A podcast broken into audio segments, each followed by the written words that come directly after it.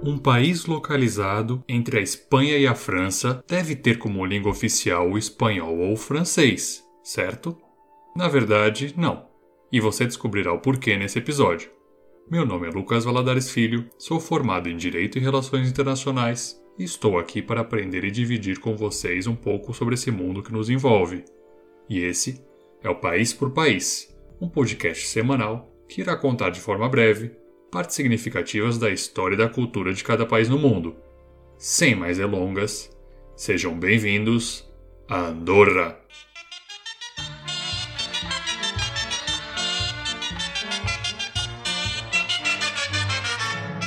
A bandeira de Andorra é composta por três retângulos verticais nas cores azul, amarelo e vermelho. Essas cores são a combinação das bandeiras da França com a da Espanha, ao centro da bandeira está escrito em latim Virtus Unita Fortior, que pode ser traduzido para a virtude unida mais forte. O brasão de armas, logo em cima dessa frase, é dividido em quatro, sendo que cada uma dessas partes representa as províncias que fizeram parte da história do país, o que vamos comentar a partir de agora.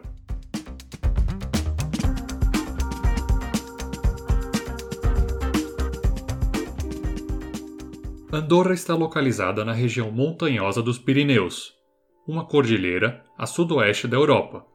O território fez parte do Império Romano até o ano de 414, quando foi invadido pelos visigodos e em seguida pelos alamanos. Historiadores apontam que a independência de Andorra ocorreu no ano de 803, quando muçulmanos foram derrotados pelo rei Carlos Magno, à época rei dos francos e também imperador do que ficou conhecido como o Sacro Império Romano. O controle do território acabou sendo passado para o bispo de Urgel. Urgel, no caso, é uma diocese, ou seja, uma unidade territorial administrada pela Igreja Católica. Em 1278, foi assinado um tratado de paridade, que buscou organizar a região de Andorra. Pelo tratado, o país passou para o domínio entre o bispo espanhol de Urgel e condes franceses. Com o tempo, o direito de propriedade dos condes passou para a coroa e hoje pertence ao chefe de Estado francês.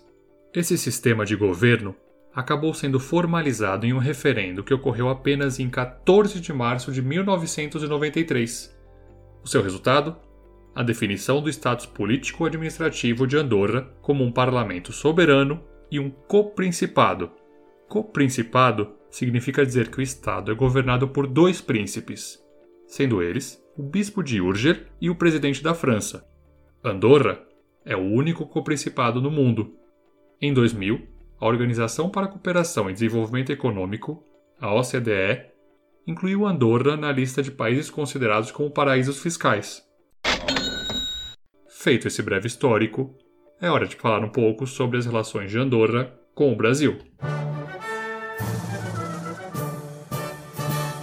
Com o ingresso de Andorra nas Nações Unidas em 1994, o Brasil e o co-principado passaram a manter diálogo político regular. Em 2013, Brasil e Andorra assinaram um tratado de cooperação em turismo, buscando encorajar o intercâmbio de turistas e investimentos mútuos na área. O comércio bilateral entre Brasil e Andorra já chegou a alcançar a marca de 2 milhões de dólares ao ano, sendo que o Brasil exporta motores de pistão, acessórios de veículos automotivos e mais da metade das importações de Andorra são de artigos de borracha, torneiras e dispositivos semelhantes para canalizações. O Brasil não possui uma embaixada em Andorra, sendo que cabe ao embaixador do Brasil na Espanha a representação cumulativa. No último bloco, algumas curiosidades sobre Andorra.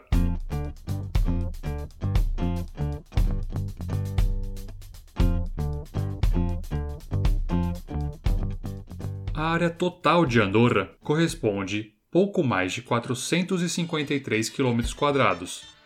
Para fins de comparação, a cidade de Salvador, na Bahia, tem uma área de quase 700 km.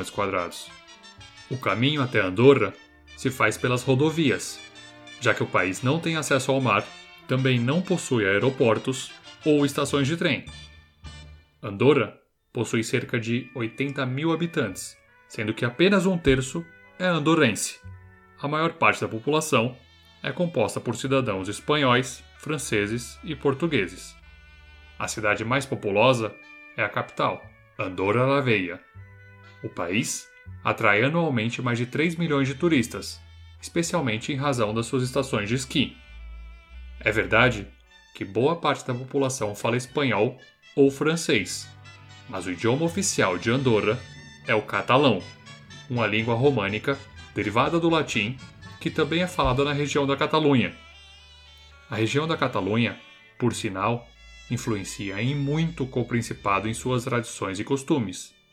A música deste episódio, que também foi utilizada como som de fundo, é conhecida como Cobla Catalana, um agrupamento musical que tem como instrumentos marcantes o flabiol e o tible, que são dois tipos distintos de flauta. No próximo episódio, você sabia que uma das condições para o reconhecimento da independência brasileira por Portugal foi a de que o Brasil não poderia anexar o Reino de Angola e outras colônias da África Portuguesa? Nos vemos lá!